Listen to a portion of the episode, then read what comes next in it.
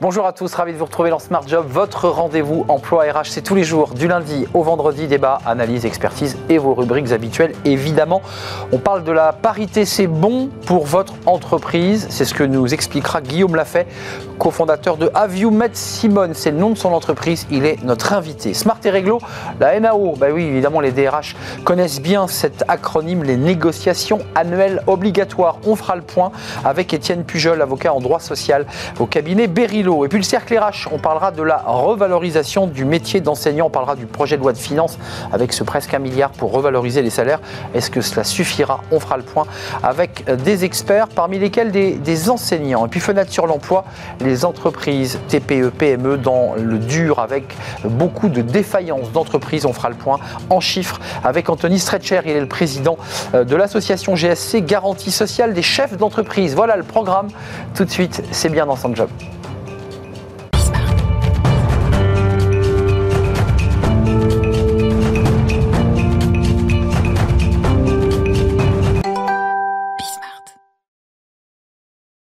La parité, on en parle dans, bien dans son job. Euh, la parité, c'est bon pour l'entreprise et on va essayer de savoir pourquoi, évidemment, avec euh, Guillaume Lafay. Bonjour Guillaume. Bonjour Arnaud. Euh, cofondateur de Have You Met Simone. Je trouve que le nom de votre entreprise créée en 2021 est un nom totalement disruptif et incroyable. D'abord, pourquoi Have You Met Simone? Ça part d'où ça? Alors déjà, l'idée de, notre cabinet, c'est de sortir un peu des codes. Euh, ah bah oui, là vous sortez des codes. c'est déjà de réussir à prononcer le nom de notre marque. Ouais, c'est vrai. Déjà un premier enjeu, bravo Arnaud. IMS. IMS, plus facilement. Euh, non, plus, euh, plus sérieusement, l'idée c'était de sortir des codes parce que moi j'ai 10 ans d'expérience dans le recrutement, mon associé aussi. On a travaillé dans des cabinets euh, qui ont pignon sur rue et qui, sont, euh, euh, qui ont des codes qui sont les mêmes depuis 20, 20 ans et 30 ans. Là, vous dites on dépoussière tout. C'est l'idée. et, et de par le nom, de par aussi les couleurs que vous retrouvez sur notre site, on veut un peu se décomplexer, être authentique dans notre approche. Et le Have You Met Simone, si, on, si on se projette sur un process de recrutement, vous êtes le client Arnaud, je suis, je suis votre consultant en recrutement, vous rencontrez naturellement des hommes dans notre shortlist, parce que sur, sur des fonctions clés, c'est plus facile de trouver des hommes que des femmes. Euh, ben au moment de, de, prendre la décision de recrutement, on va vous demander, on va vous poser cette fameuse question est-ce que vous voulez rencontrer Simone? Parce que pour prendre la décision finale de choisir le bon, la bonne candidate, euh, ben ça va vous éclairer. Potentiellement, vous allez choisir Simone. Euh, il y a un rapport pour revenir à un sujet. Alors moins, moins sur Simone, mais plus sur l'OIT en 2019, que la parité au poste clé augmente entre 5 et 20% les bénéfices d'une entreprise. Ça, c'est intéressant parce que la loi Rixin est passée par là. Entreprise de plus de 1000 salariés, mm. obligation d'avoir euh, une parité dans les COMEX avec un délai, et j'imagine qu'évidemment, euh, vous êtes en train, entre guillemets, de surfer sur, sur cette question parce que vos DRH, vos clients vous disent il me faut des femmes. C'est ça que vous entendez c'est ça qu'on entend. Euh, après, je pense qu'on l'entend pas encore suffisamment. la loi, la loi Rixin est bien connue sur le, cette problématique des quotas. et c'est une, je pense, la bonne manière d'avancer rapidement. Mm. La loi Rixin vise plus globalement à, réduire les inégalités de revenus entre les hommes et les femmes euh, et donner du pouvoir, rééquilibrer le pouvoir en fait sur les fonctions de direction, c'est un moyen d'arriver. Hmm. Et, moi je trouve personnellement que c'est pas simple de se dire qu'aujourd'hui le pouvoir euh, euh, est déséquilibré pour les femmes. Aujourd'hui la représentation des femmes dans les CODIR en Europe c'est 22%. la loi vise à ce que d'ici 2026 on soit à 30% puis à 40%, mais, euh, mais c'est pas une fin, quoi. Il y a, y a vraiment un enjeu, y a un enjeu global à prendre en main. Revenons à votre euh, activité euh, IMS pour rencontrer Simone. Donc, concrètement, vous accompagnez ces femmes parce qu'il y a une réalité mm. chez ces femmes que vous appelez, vous chassez des têtes. Mm. Elles vous disent mais je suis pas du tout faite pour le poste, mm. je serai pas au niveau. Ça aussi, vous l'entendez. Et donc, de fait, vous devez les accompagner. Absolument. On accompagne une communauté de Simone qu'on construit, qu'on construit. Là, c'est vraiment la communauté de Simone. Vous ah, allez jusqu'au bout du. On les appelle les Simone. Euh, ce sont nos Simone, on les accompagne. Euh, après, on n'est pas coach, donc il y a des entreprises, et je crois que vous avez rencontré récemment une, certaine Garance qui, qui, euh, qui est spécialisée là-dedans. Donc nous, on n'est pas on ne fait pas du coaching, mais on les accompagne dans leur, dans leur projet, on leur donne des infos sur le marché, et puis surtout, on essaye de, de les mettre en confiance. parce que finalement, on se rend bien compte que si vous prenez un poste de direction dans un environnement très masculin, c'est compliqué de, réussir à bien s'intégrer et d'être épanoui dans, cet univers. Et c'est aussi pour ça qu'on a, on a construit une offre complémentaire on a des coachs partenaires qui sont là pour intégrer, euh, intégrer le, euh, accompagner l'intégration de nos candidates sur des postes de direction, des postes Donc, de clés. il y a du coaching et il y a effectivement ce plafond de verre de femmes qui vous disent, euh, pourtant vous, vous les avez détectés, euh, il y a des secteurs sur lesquels il y a plus de difficultés à trouver des femmes. On le Ouais. sait, la tech par exemple, aujourd'hui, il y a tech, des absolument. grosses difficultés. Comment vous faites? Vous avez des, des- des techniques chez IMS Alors, on a une méthodologie de, de chasse que, que nous maîtrisons, Clémence et moi. Après, c'est aussi, au- au-delà de la méthodo, c'est une approche. Euh, de se concentrer sur euh, la chasse de, de candidates, c'est aussi arrêter de regarder les parcours et les expériences, Hmm. se concentrer sur les compétences. Et c'est aussi ça qu'on veut, c'est aussi ça qu'on veut, le message qu'on veut faire passer aux entreprises, à nos clients, c'est d'arrêter de regarder les CV, de sortir du côté un peu clonage euh, qui existe dans sur le marché du travail, notamment sur des fonctions clés, C'est vrai. de dire Et accepter de, de- de prendre euh, accepter de prendre certains risques. un pas de côté aussi sur le... Absolument. Et de regarder vraiment les compétences. Donc nous, on est aussi là pour évaluer les compétences techniques et comportementales de nos candidates. Euh, votre structure, c'est un homme, une femme, il y a la parité, donc là vous êtes vraiment tout à fait au clair. Euh, quelles sont les qualités des femmes? Parce qu'il y a aussi un enjeu pour vous en tant que chasseur de tête, c'est de vendre à votre client euh, les qualités d'une femme euh, par rapport à celles d'hommes. Alors, je vais, je vais aller en contresens de ce que vous dites, Arnaud, si vous me le Elles permettez. n'ont pas de qualité. Non, c'est pas ça. C'est que pour nous, on différencie pas les compétences féminines et masculines. En fait, il n'y a pas de compétences genre. Parce que parfois on l'entend. On l'entend et c'est bien le problème. Elles sont moins guerrières, elles sont plus dans la Mais oui. négociation. C'est terrible et on l'entend de la part de nos clients, c'est pour ça qu'on Bah va ouais. avoir ce combat. Je pense qu'un homme ne, ne n'est pas moins empathique ou à l'écoute qu'une femme et une femme ne- n'est moins guerrière, directive ou autoritaire qu'un homme. Euh, en fait, il y a une construction sociale qui fait qu'il y a des traits de personnalité qui se dégagent au fur et à mesure de, de l'évolution des, des hommes ou des femmes. Euh, Ça c'est intéressant, vous prenez le contre-pied total. Vous Absolument, en fait. Il n'y a pas de différence, pas de différence. arrêtez de les séparer. Absolument. Et justement, il faut redonner aussi confiance aux femmes là-dessus. Euh, vous pouvez très bien prendre des postes à responsabilité et, et avoir un, un management qui soit autre chose qu'un management simplement doux et empathique. Parce qu'on l'entend ça. hein. Moi, nous, on a déjà entendu, on est en train de, ré- de réfléchir à diffuser certaines pépites machistes avec euh, mon associé Clémence Bruno. Hmm. Euh, parce qu'on entend encore des clients qui nous disent bah là, on aimerait bien une femme sur ce job parce que on aimerait un management qui soit doux, empathique, à l'écoute. On recherche C'est la possible. maman, quoi, la douceur C'est de la maman. mais Ouais, C'est ça le c'est cliché en totalement fait. faux. Mais C'est absolument cliché. Donc vous dites, une femme peut s'autoriser, aussi, au risque d'ailleurs de sortir un peu de, du cadre, d'avoir un management agressif et un peu guerrier. Enfin, Oui. C'est ça que vous dites. Oui, absolument. En, En- tout cas, le management qui, lui est propre et, euh, et, euh, et, euh, et autre chose. Et je, je veux citer Marie-Pierre Rixin. On parlait Ouais. de la loi Rixin. À l'origine de cette loi. Elle, elle dit émanciper les femmes, c'est émanciper les hommes. Et c'est une phrase que je partage totalement parce que je m'émancipe en tant qu'homme euh, dans, ce, dans cet engagement et dans ce projet à Simone. Euh, en fait, l'idée, c'est simplement d'être soi-même. Et on a le droit d'être un homme avec des, des traits de personnalité qu'on va soi-disant dire comme étant féminin et inversement. En fait, il n'y a, pas de- y a pas de compétences ou de personnalité genre. Euh, ça passe, vo- votre méthodologie, parce que votre, entreprise est jeune, hein, vous avez 10 ans d'expérience et là vous la valorisez au sein de, de, de IMS. Euh, ça se passe comment là? Ça se passe très bien, mieux que prévu. Euh, on est vraiment ravis de- du développement de l'activité. La loi Rixin vous aide ou pas, franchement? Pour le moment, non. Pas encore. Parce que nos premiers clients, euh, on a une quinzaine de clients aujourd'hui, sont des clients qui sont là, euh, soit parce qu'on a du réseau et on Mmh. joue avec ce réseau évidemment, soit parce qu'ils ont naturellement des convictions. Mais évidemment qu'on va entre guillemets profiter de la loi Rixin. Mais je tiens à rappeler qu'Avumet Simone a été créé d'ailleurs par mon associé, je l'ai rejoint assez vite, euh, par Clémence Bruno, a été créé avant que la loi Rixin sorte. Donc euh, on n'est pas là par une, on n'est pas là par opportunité. Voilà, c'est pas un opportunisme de marché, mais il y a vraiment l'idée de pouvoir transformer euh, le recrutement et l'accession Mm. des femmes à des postes clés. C'est votre euh, mission, Guillaume Lafay et votre associé, vous l'avez cité. C'est un vrai plaisir de vous accueillir. Euh, Merci. Have you met Simone? J'ai envie de dire en route Simone. On a dû vous la En faire. voiture, Simone. En voiture, Simone, exactement, puisque c'est c'est le titre, l'un des titres, de- l'un des noms dans votre marque d'entreprise. Merci, Guillaume Lafay, cofondateur de Have You Met Simone. Euh, on passe à Smart et Réglo, le droit, évidemment, quand on, est un- jeune entrepreneur ou une grande entreprise, ben, on passe par les NAO. Qu'est-ce que c'est que ces NAO Les DRH savent exactement ce que c'est et on en parle tout de suite avec Étienne Pujol.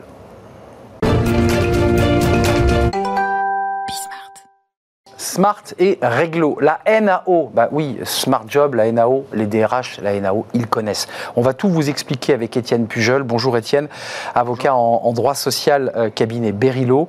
La NAO, euh, il est quand même question de, de pouvoir d'achat et j'ai entendu, peut-être me trompais-je, mais qu'il y avait de nouvelles négos. Il y a eu une première négo, puis il y a de nouvelles négo NAO. D'abord, c'est quoi la NAO L'acronyme, ça veut dire quoi? Oui, alors l'acronyme euh, vaut pour négociation annuelle obligatoire. Donc, comme son nom l'indique, c'est une négociation. Donc, on implique les partenaires partenaires sociaux et notamment les délégués syndicaux, puisque ça ne vaut que pour les entreprises qui disposent de délégués syndicaux. Annuel, ça veut dire que l'employeur doit prendre l'initiative d'engager des négociations sur cette NAO chaque année. Et obligatoire, ça veut dire que s'il ne le fait pas, il peut être sanctionné. Donc il n'y a pas d'obligation de conclure un accord hein, sur cette euh, NAO, euh, mais en revanche, l'employeur a l'obligation d'initier euh, cela et il le fait normalement une fois par an. L'actualité, hmm. c'est évidemment la question du pouvoir d'achat, c'est-à-dire que ceux qui ont fait leur NAO 2022 en début d'année, à une époque où il n'y avait pas encore d'inflation, eh bien, il y a une forte pression pour euh, soit réouvrir les négociations pour 2022, soit anticiper les négociations pour, 2023. En tout cas, c'est un sujet. J'ai deux questions avant, avant de poursuivre cet échange. Euh, les entreprises qui n'ont pas de délégué du personnel ou de syndicat, comment elles font? Alors, elles ne sont pas obligées d'engager des NAO. Maintenant, elles vont avoir, elles aussi, on constate quotidiennement, une grosse pression pour augmenter les salaires. et ça revient. Alors, s'il n'y a pas d'interlocuteur au niveau CSE, ça va être des demandes individuelles auxquelles l'employeur va répondre de manière peut-être collective, mais peut-être individualisée aussi, parce que bah, chaque cas est unique. Ça intervient notamment dans les petites entreprises. Bah les grosses, elles ont normalement un CSE et parfois un délégué syndical. Donc elles ont un interlocuteur qui fait l'intermédiaire entre euh, tous les salariés et, euh, et la direction. Donc, inflation, ceux qu'on négocie en début d'année repassent de nouveau dans les négos, les syndicats seront autour de la table. C'est quoi les outils dont dispose l'entreprise justement pour euh, engager ces, négociations qui, sont en général un peu tendues quand même Ils hein? Sont un peu tendues c'est pour ça que parfois on, aboutit à un constat de désaccord et donc il n'y a, pas d'accord sur les augmentations. Le premier outil, c'est évidemment celui qui est demandé par les organisations syndicales, c'est une augmentation du salaire. Pourquoi? Parce que ça grave dans le marbre l'augmentation, ça vaut comme étalon pour les années suivantes, etc. etc. Et on cotise à la retraite sur l'augmentation du salaire. Exactement, on a vu d'ailleurs les débats parlementaires euh, entre ceux qui étaient tenants d'une prime à l'occasion des discussions sur la prime pouvoir d'achat et euh, ceux qui étaient les tenants plutôt d'une augmentation salariale. Donc le premier outil qui est demandé, c'est augmenter le salaire euh, pour que les, tous les salariés bénéficient d'un rehaussement. Ça, c'est l'étape 1 la plus classique. Exactement, c'est le plus classique, mais, ça présente l'inconvénient d'être taxé comme du salaire. C'est-à-dire c'est du salaire, donc il y a des charges sociales associées à ça et il y a de l'impôt sur le revenu associé à ça. Or, l'employeur et les salariés aussi, mais souvent ils sont, moins conscients, euh, il y a d'autres outils qui permettent d'augmenter le pouvoir d'achat sans pour autant alourdir euh, la facture pour l'employeur et en allégeant aussi le pouvoir d'achat des salariés. Donc ça serait du gagnant-gagnant. Il faut simplement avoir ces outils en tête. Donc la prime de, valeur ajoutée. La prime de, valeur ajoutée. C'est la prime Macron. C'est la prime dont on a parlé la dernière fois. C'est une prime euh, plafonnée à 6 000 euros mmh. par an. C'est quand même pas anodin. Alors sur les précédentes versions de la prime, la moyenne était autour de 600 euros. Euh, là, on estime, qu'on anticipe, en tout cas les premières négociations que l'on voit, euh, conduisent à une augmentation euh, assez significative de, cela. Mais Stellantis, 1000 euros pour les ouvriers. Exactement, c'est ce qu'ils ont annoncé il y a Je pense que ça rentre dans le cadre de la prime de, partage de la valeur. Mais il y a cet inconvénient aussi que si on voit quelque part la, volonté des salariés d'avoir leur pouvoir d'achat augmenté, les entreprises, elles aussi, sont dans l'incertitude face à l'avenir. Il y a un renchérissement du coût du crédit, hum. il y a un aléa qui est lié quand même à la guerre et aux tensions d'approvisionnement notamment. Mm. Donc les employeurs ne peuvent pas se prononcer sur le long terme. Et il y a d'autres outils qui peuvent être mis en, exergue. Les RTT par exemple? Les RTT, le rachat de RTT qui peuvent être défiscalisés euh, ou faire l'objet d'exonération de, de, cotisations patronales. On attend le décret pour, euh, pour euh, ces, ces, outils-là. Il y a aussi un outil qui peut être utilisé et qui n'est pas assez utilisé, y compris dans les petites entreprises, c'est l'outil accord d'intéressement. la, la, loi pouvoir d'achat de cet été autorise un déblocage anticipé de de l'intéressement ou de la participation au titre de 2022, donc ne pas hésiter à l'utiliser, voire même pour l'employeur d'abonder, parce que l'employeur peut rajouter. Mais la prime de partage de valeur, il faut, qu'il il faut que l'entreprise ait signé un accord d'intéressement. Donc on ne peut pas utiliser et, utiliser le levier de la prime de partage sans que l'entreprise ait préalablement mis, mis en place l'intéressement. En fait, ça, ça, ça, vient se rajouter à, ce millefeuille et l'outil d'intéressement est quand même, on ne le dira jamais assez, un outil euh, assez utile euh, d'associer partage, le partage de la valeur avec les salariés et la direction. Un mot avant de nous, quitter, même plusieurs. Comment l'entreprise s'y prend lorsqu'on est sur le premier niveau de la fusée, c'est-à-dire quand il faut négocier les salaires? Parce que les salariés disent nous on est à 5 euh, temps d'inflation, mais euh, l'employeur explique qu'il a augmenté. ça. Bah, comment ça se passe? Oui, alors concrètement, c'est une très bonne question. Concrètement, comment l'employeur peut anticiper cela? L'employeur, il doit déjà faire un audit déjà de sa marge de manœuvre financière. Hum. combien il a en caisse? Voilà, combien il a en caisse et, se projeter sur 2022 et 2023 sur combien il, peut espérer avoir en caisse. Et puis, même si la loi dit que ça ne doit pas se substituer au salaire, eh bien faire cet audit de tous les outils en sa, en sa possession et sur quel levier pouvoir jouer pour présenter. C'est vraiment une négociation, donc ça s'anticipe, on fait un état des lieux et après on vient devant les délégués syndicaux, on leur dit voilà, je pourrais euh, voir cette partie augmentation de salaire, mais euh, compte tenu du contexte, j'ai pas envie de me retrouver l'année prochaine à devoir faire un plan social parce que je vous ai donné trop d'argent. Hum. Donc on va c'est un peu du poker, là on a des cartes. Euh, exactement. C'est vrai. Hein on ne met pas tout carte sur table, on garde quelques atouts en main, etc. C'est de la négo. C'est de la négo, c'est du donnant-donnant, et puis on va jouer sur telle partie, peut-être une, une revisite de l'accord d'intéressement avec des paramètres un peu plus larges qui permettent de hum. donner plus d'intéressement. Chacun doit arracher quelque chose ou protéger quelque chose. Exactement, et puis se laisser de la poire pour la soif de la négociation pour que les, les représentants du personnel puissent aussi aller voir euh, les salariés en hum. disant on n'a pas obtenu autant qu'on aurait voulu en termes d'augmentation de salaire, mais regardez, vous avez aussi tel outil, tel outil, tel outil. Jamais humilier l'adversaire. Ne jamais utiliser, humilier l'adversaire et puis euh, faire en sorte que la négociation, tout le monde s'en sorte par le haut. C'est ça. C'est-à-dire parvenir à un accord sur la NAO, c'est pas anodin en termes de dialogue social. Mmh. Euh, ça montre que tout le monde a eu euh, ça, part. Et que le dialogue a eu lieu. Et que le dialogue a eu lieu, et puis ça crante aussi pour l'avenir euh, le, succès de, ces négociations-là, et tout le monde peut s'estimer gagnant à la fin. Mm. Donc c'est en ce moment, il y a beaucoup d'entreprises qui sont dans des négociations NAO en ce moment. C'est la raison il pour laquelle. D'ailleurs maintenant qu'attendre encore un peu plus, que bah l'inflation continue d'augmenter, etc. etc. vous avez dit que ça allait s'arrêter en mars, euh, j'ai le sentiment que c'est pas tout à fait acquis. Non. Merci Étienne Pujol, cabinet Berilo, spécialiste en droit social et en droit du travail. Merci d'être chaque semaine avec nous sur le, sur le plateau. On fait une courte on va s'intéresser, alors là c'est une très très très grosse entreprise publique, c'est l'éducation nationale. Euh, là aussi il y a un débat sur les revalorisations de salaire avec presque un milliard annoncé dans le projet de loi de, finances. Est-ce que cela va suffire? Est-ce que cela passe uniquement par des revalorisations salariales? On parlera de l'absentéisme, on parlera de ces professeurs mal formés aussi et qui sont aujourd'hui en train d'enseigner. On fait le point avec des, experts. Dans le cercle RH, on parle de l'enseignement, une grosse, grosse, grosse machine administrative. On fait le point, ça sera dans le cercle RH juste après la pause.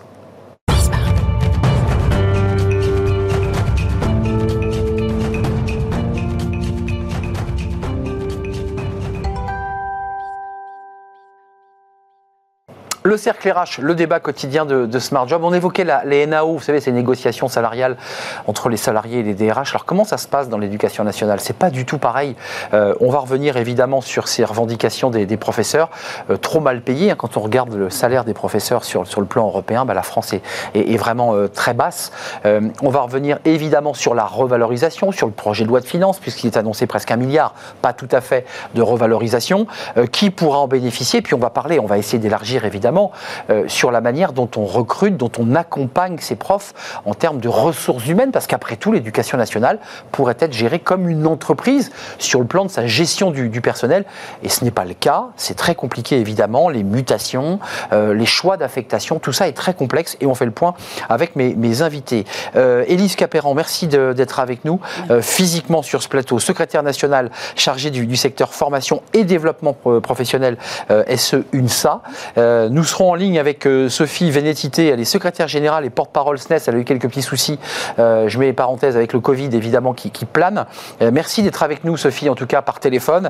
Et puis Asma Benenda, vous êtes avec nous de, Londres. Alors, on, voyage beaucoup aujourd'hui.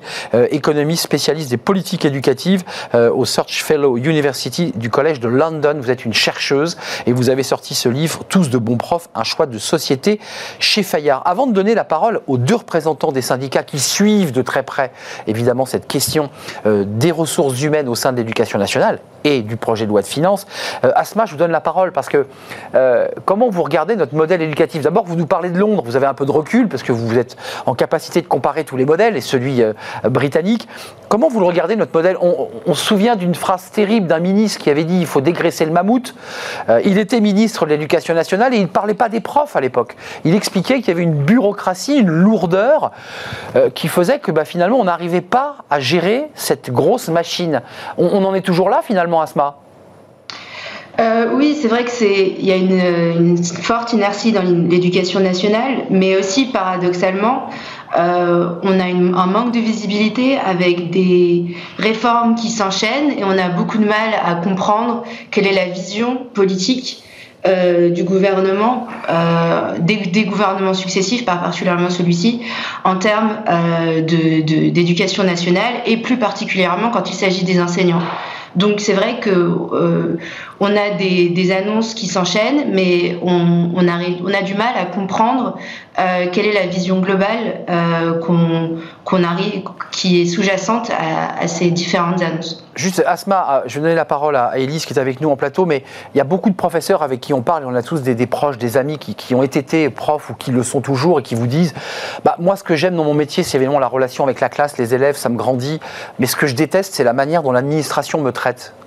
Hmm.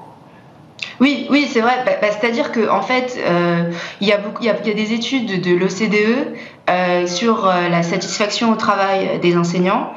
les enseignants, par rapport à d'autres professions, ont contrairement à ce qu'on pourrait penser, ont une forte satisfaction au travail et c'est un métier de vocation.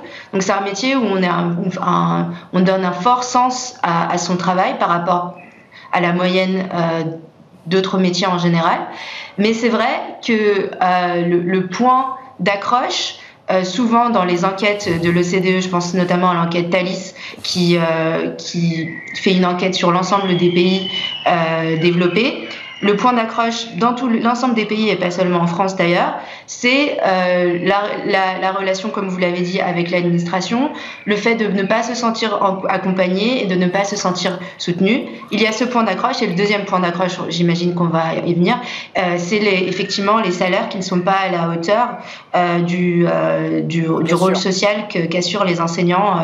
Merci Merci Asma. Élise, euh, deux sujets. la relation avec l'administration, vous êtes CPE, vous êtes intégralement détaché pour le, syndicat UNSA, mais vous avez été euh, dans des collèges ou dans des lycées, CPE, hein, on organise la vie euh, en dehors des cours. L'administration, c'est un vrai sujet, et la manière, les ressources humaines au sein de l'éducation nationale, ça existe ou pas? Il y a vraiment une politique de ressources humaines ou pas? Comme dans une vraie entreprise privée, elles viennent sur ce plateau et elles nous racontent comment elles font. Il y, a des ressources humaines dans l'éducation nationale? Bien sûr, il y a euh, une direction générale des ressources humaines au niveau du ministère et qui se décline euh, dans chaque académie, dans chaque rectorat. Vous parlez d'administration. Euh, l'administration, c'est notre employeur, finalement. Donc, euh, effectivement, euh, c'est un sujet qui, voilà, les relations avec notre employeur, particulièrement ces dernières années, n'ont pas été des plus fluides et des plus, et des plus sereines. voilà, il y a eu une, une, gestion extrêmement descendante qui a fait beaucoup, beaucoup de mal. voilà, qui a beaucoup mis, remis en cause l'épanouissement professionnel dont euh, dont parlait Madame. Euh, et donc, euh, oui, c'est un, c'est un sujet central, effectivement. Rentrons dans le vif du sujet, parce que le deuxième point d'accroche, c'est le mot, les mots d'ASMA, c'est le salaire.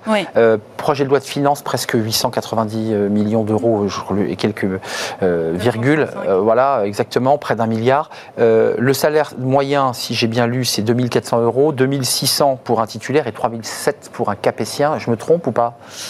Euh, un peu pour un capétien, c'est-à-dire pour un certifié, vous voulez dire? Alors vraiment en, fin de carrière, toute fin de carrière. Euh, non, la, moyenne, elle est effectivement, euh, elle serait plus autour des, des 2400 et c'est déjà une moyenne. On démarre à combien?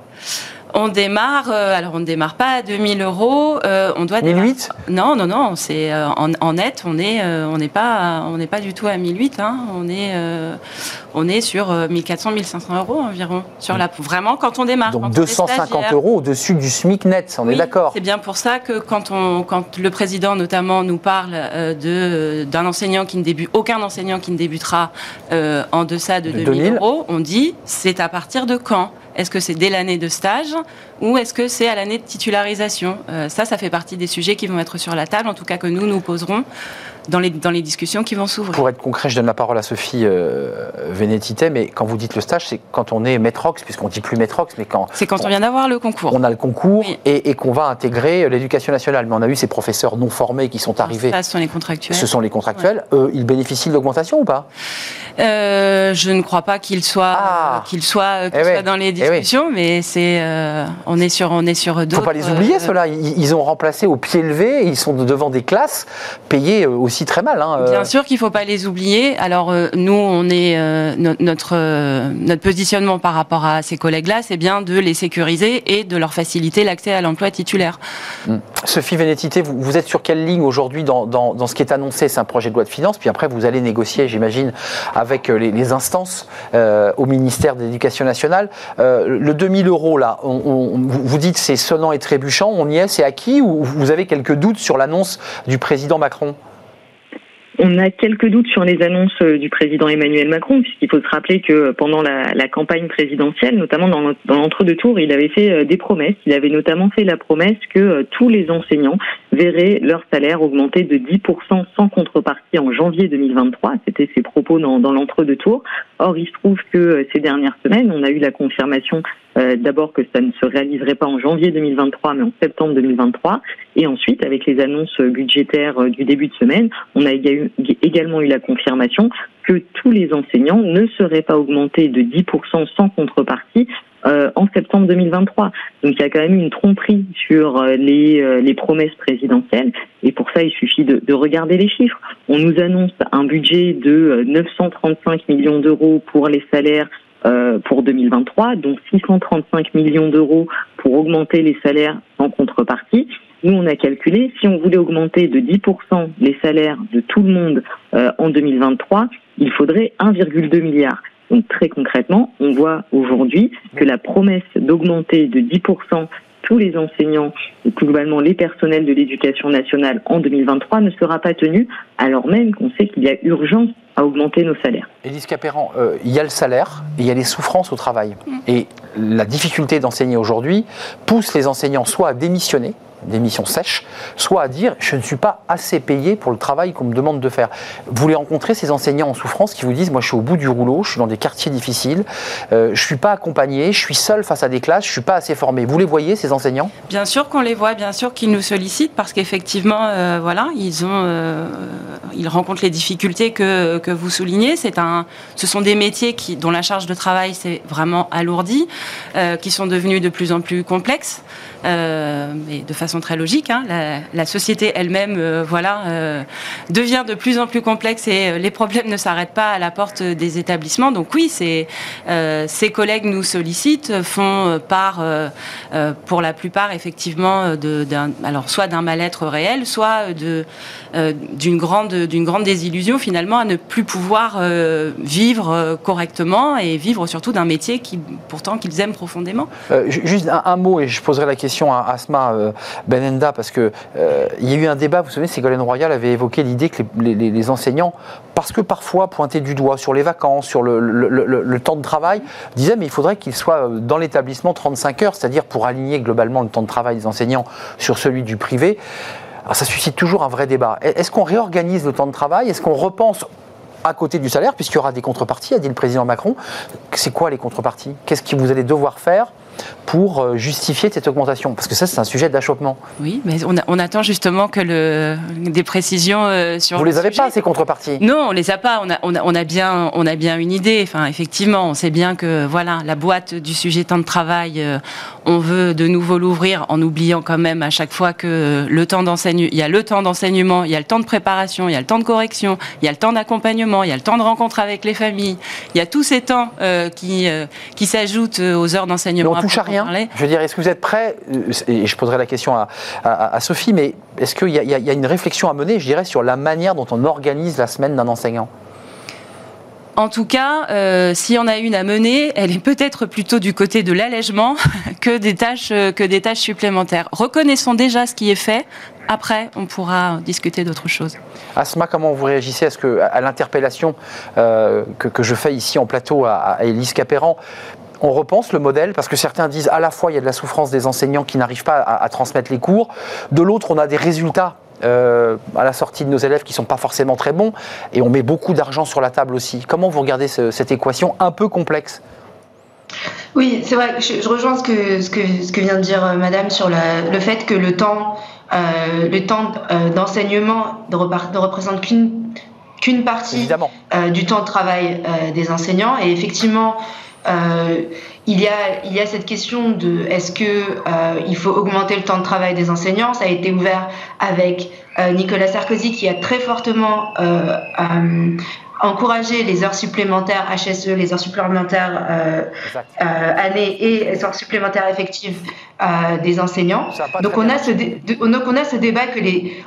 si, enfin, là, je, si l'idée c'est que on va payer plus les enseignants parce qu'ils vont faire des heures supplémentaires, c'est pas vraiment payer plus les enseignants. C'est vrai. Euh, c'est juste ils vont faire plus d'heures supplémentaires et du coup ils vont être plus payés. C'est logique.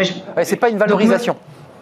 Donc c'est pas une revalorisation. Donc je pense qu'il y a deux questions qui sont euh, distinctes ici. Soit on revalorise le salaire des enseignants à la hauteur au moins euh, des pays comparables euh, autour de nous en Europe, ou bien, ou bien on dit on le laisse ce, salaire de base et on, a, on, a, on, on, ajoute une part variable eh au salaire des enseignants et ça j'ai l'impression qu'on va plus vers ce eh second point-là que ce premier. Ben oui, Asma. Et une prime de résultat c'est ça. Exact. Juste, je pose, attendez, Asma, attendez, je pose la question à Sophie euh, Vénétité parce que ça c'est le sujet qui brûle. Euh, parce que vous soulevez un sujet, je dirais, très anglo-saxon. C'est-à-dire, il y a eu euh, l'idée que des professeurs, en fonction de leurs résultats, puissent être mieux rémunérés. Ça avait été évoqué effectivement par Nicolas Sarkozy. Vous en pensez quoi, Sophie? Parce que plus d'argent, ça veut dire une, meilleure éducation et un meilleur résultat à la sortie? Et un PISA qui remontera d'un coup? Alors, il faut bien, bien distinguer de, quoi on parle. D'une part, la question de l'investissement dans, dans l'éducation nationale, et effectivement, il y en a quand même bien besoin quand on, on regarde, par exemple, l'état de nos salaires ou même l'état de nos conditions de travail, parce qu'aujourd'hui, être enseignant en collège ou en lycée, c'est devant des classes de 28, 30, 35 élèves, voire plus. Donc là, il y a quand même aussi un sujet de conditions de travail qu'il va falloir poser à un moment ou à un autre. Ensuite, il y a un deuxième sujet qui est celui euh, qui vient d'être abordé, d'une forme de prime au résultat, qui est, comme vous l'avez dit, finalement quelque chose qui est dans une logique très anglo-saxonne, mais qui n'est pas, à notre sens, nous, c'est la logique du service public.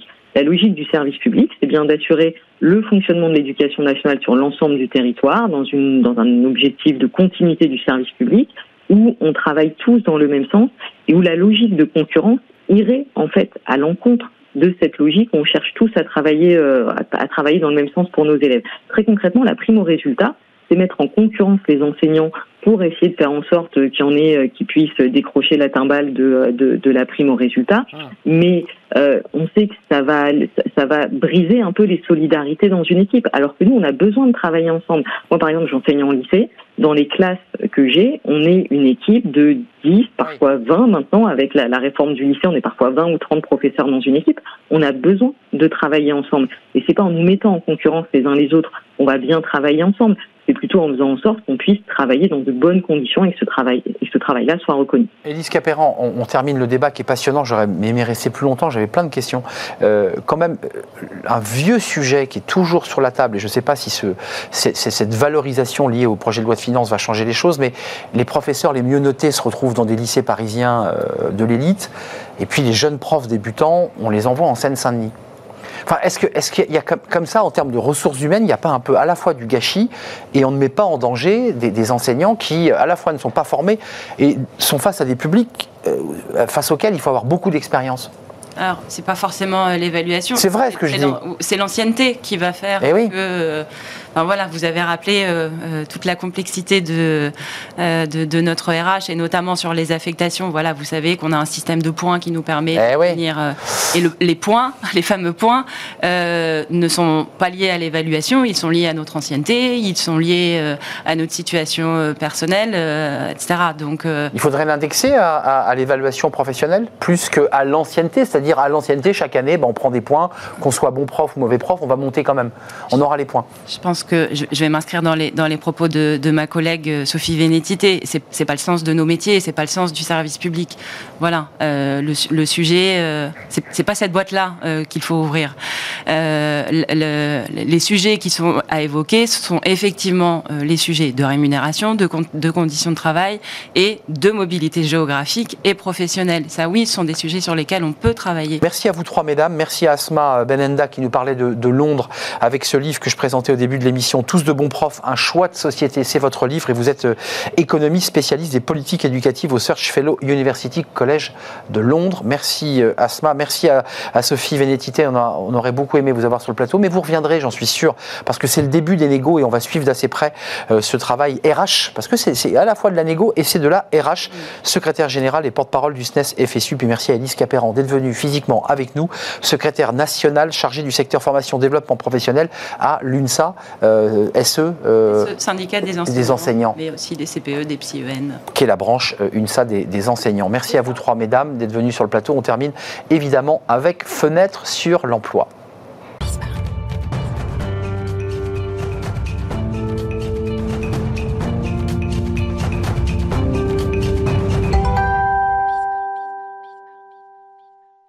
Fenêtre sur l'emploi, focus euh, sur les TPE, PME. Euh, quelle est leur situation euh, au moment où on se parle On va en parler avec Anthony Stretcher, il est président de l'association GSC, Garantie sociale des chefs d'entreprise. Et avec vous, on va avoir des chiffres très précis de la situation des TPE, PME, celles qui sont vivantes, celles qui mettent la clé sous la porte.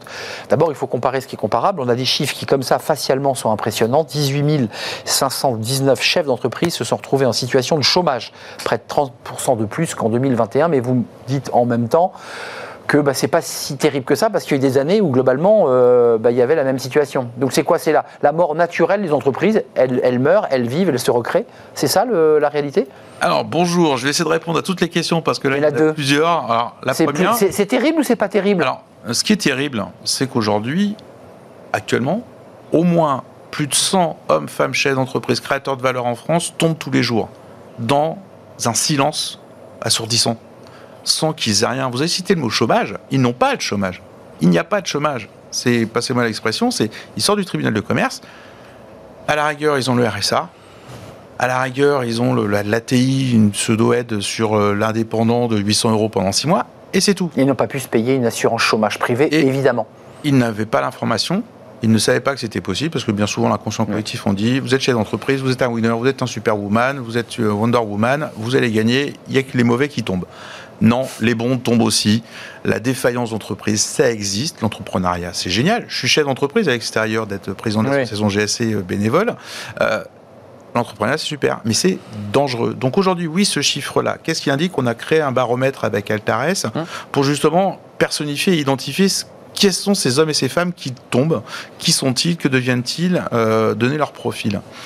Et là, ce, ce chiffre de 18 000, c'est 100 personnes, et aujourd'hui... Par jour Par jour, c'est 100 personnes par jour qui, se ferment l'entreprise. Qui ferment l'entreprise, qui passent par le tribunal de commerce. Ils ont la boîte est pliée, ce qu'on dit pliée. Avec des dettes parfois, il faut le dire. Parfois avec des dettes euh, sur ce genre de choses. Des fois avec un, une garantie euh, personnelle sur un prêt bancaire, parce qu'à un moment donné, des fois aussi ces aspects-là qu'on peut parfois oublier. Il y a une loi hein, qui a été votée qui sépare. Non, non, monsieur. Cette loi qui vous dit quoi C'est que toutes les dettes, on ne peut pas saisir le bien, euh, l'immobilier d'un chef d'entreprise perso. perso sur les dettes de l'entreprise. Par contre, vous, moi, je suis chef d'entreprise, je me mets caution personnelle sur un prêt bancaire pour l'entreprise. C'est l'enjeu. Et eh bien là, eh ben oui. là, la banque vient vous dire coucou, j'ai une dette, il faut me la payer. Hum, hum. Vous êtes caution solidaire. Et donc, vendez votre maison parce que vous n'avez pas le choix pour payer votre dette. Voilà. Ça s'appelle un angle mort. Euh, je crois qu'il y a un travail là, qui est mené sur cette question-là. Les banques avaient été sollicitées. Donc vous le confirmez bah, ou pas? Les banques ont été sollicitées, mais aujourd'hui, à un moment donné, c'est le sujet de la protection de l'homme et la femme chef d'entreprise qui doit être pris à bras le corps. Mais juste un mot, parce que je ne voudrais pas mettre trop de questions dans mes questions, mais il y a à la fois au même moment des chiffres qui nous disent on n'a jamais eu autant de création d'entreprises. Notre système fonctionne bien parce qu'on est très dynamique, on est très entrepreneur. Euh, les, deux sont vrais. Il y a beaucoup qui meurent et beaucoup qui, qui se créent. De toute façon, ça fait partie euh, de la vie économique c'est ce qu'il faut dire, c'est que l'entrepreneuriat c'est super, mais c'est dangereux. Donc il y a une mort naturelle. Il y a des chiffres de l'Insee qui sont qui en fin compte qu'on la vie dure. C'est que 40% des entreprises qui se créent meurent dans les 5 ans. Donc il y en a 4 sur 10 qui tombent dans les 5 ans. Ça, c'est le premier chiffre. Il est un peu amélioré. Avant, c'était une sur 2. Maintenant, c'est un peu moins. C'est 4 sur 10 là-dessus. Donc de toute façon, c'est le premier chiffre. Et celui-ci, il est naturel. Il ne faut pas être en opposition en disant, le, excusez-moi, moi je suis chef d'entreprise, le monde de l'entrepreneuriat c'est fantastique, mais c'est pas le monde de bisounours non plus. À un moment donné, c'est dangereux. Donc on anticipe, on se protège, on prépare un plan B. Le baromètre que vous portez avec euh, Astares, euh, ça dit quoi? Les secteurs les plus impactés là, dans ceux qui disparaissent euh, par centaines, en tout cas 100 par jour Alors aujourd'hui, ce qu'on a, on a, on fait une nouveauté, c'est d'habitude, on, l'éditait tous les ans. Là, vu les effets qu'on voyait, qu'on identifiait fin 2021 et 2022, on, on a, on a prédécision de l'étudier au semestre. Ce que l'on voit, et c'est là que c'est justement c'est ce qui est intéressant, c'est que tous les secteurs d'activité sont partis au rouge. C'est-à-dire qu'en fin de compte, le- c'est OK, c'est plus 30%, mais en fin de compte, tous les secteurs d'activité, certains, euh, et notamment toutes les entreprises, je dirais B2C, commerce de proximité, hébergement, restauration. Donc on va avoir des secteurs qui vont être à Conséquences Covid, 10. excusez-moi, ça c'est les effets Covid? C'est l'enchaînement de plein de Ouais, conséquences. il y a eu les gilets jaunes, parce qu'on nous entend aussi. C'est- Les gilets jaunes Covid. c'est gilets jaunes, c'est Covid, c'est changement de mode de fonctionnement des clients, c'est changement en fin de compte problématique de matières premières, problématique d'énergie, problématique, euh, je dirais, l'Ukraine est, un- est juste un effet catalyseur de, des problématiques qu'on avait déjà identifiées. Donc Anthony, personne n'y échappe. 2020. Aujourd'hui, personne n'y échappe. Après, vous avez une fourchette. Certains secteurs sont que, entre guillemets, qui à plus 10%, et d'autres sont à plus 60%. Commerce, la restauration, le commerce de proximité, c'est entre plus 30 à plus 60%. Donc il y a des effets d'accélérateur déjà sur le premier semestre. Vous avez ce même côté hétérogène au niveau des, des départements. C'est que vous allez avoir des régions, la Corse qui est stable, pour une fois c'est même en légèrement moins 1, et ça va jusqu'à plus 62% pour les Hauts-de-France. Les Hauts-de-France qui est souvent cité. Merci Anthony Stretcher, c'est passionnant. Il y a un baromètre à découvrir sur le, le- le Voilà. site GSC euh, tous les six mois dorénavant parce que parce qu'évidemment ça bouge vite et il faut coller au plus près avec le cabinet Astares. hein, il faut, faut les Altares. citer. Euh, Altares, euh, baromètre sur le site du GSC. Merci Anthony Stretcher, vous êtes le président de l'association GSC bénévole, on l'aura entendu, chef d'entreprise et ça fait plus de cinq ans que vous avez créé votre boîte. 12. 12. Donc vous avez passé la, barre fatidique des fameux 5 ans. Euh, voilà, la zone rouge. Merci à vous, merci de votre fidélité. L'émission est, terminée. Merci à toute l'équipe. Euh, merci à Angèle pour la réalisation. Merci euh, à Héloïse pour le son. Merci à Nicolas Juchat et merci à Léa pour l'accueil invité. Merci à vous pour toutes les réactions, tant sur les réseaux sociaux mais que la fidélité que vous avez devant votre poste de télévision. Je serai là, évidemment, eh bien, bah, demain pour une nouvelle aventure, évidemment, un nouveau numéro de Smart Job. Merci à vous. Bye bye.